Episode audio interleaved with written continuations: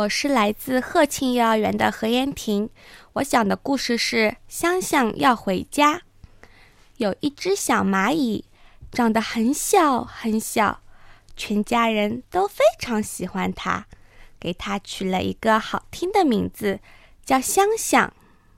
一天，香香出门去，看见地上有个瓶子，走近一闻，嗯，香喷喷的。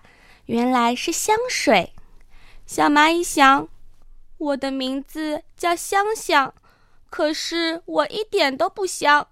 今天真是一个好机会，让我赶紧擦点香水，我就是真的香香啦！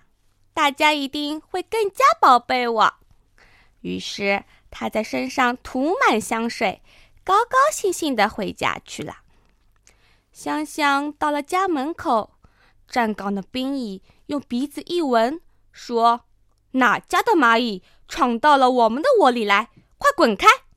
香香说：“兵蚁叔叔，我是香香呀。”兵蚁说：“不是，你不是香香，你的身上味道是香的，我们家的蚂蚁可不是这个味道。”香香着急地说：“我真的是香香呀，刚才我涂了香水，可是……”兵蚁根本就不信，还叫了许多的兵蚁一起来拿武器向香香冲去。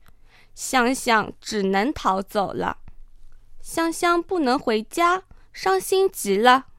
他一边走一边哭，浑身哭得湿漉漉的。走着走着，又走到了自己的家门口。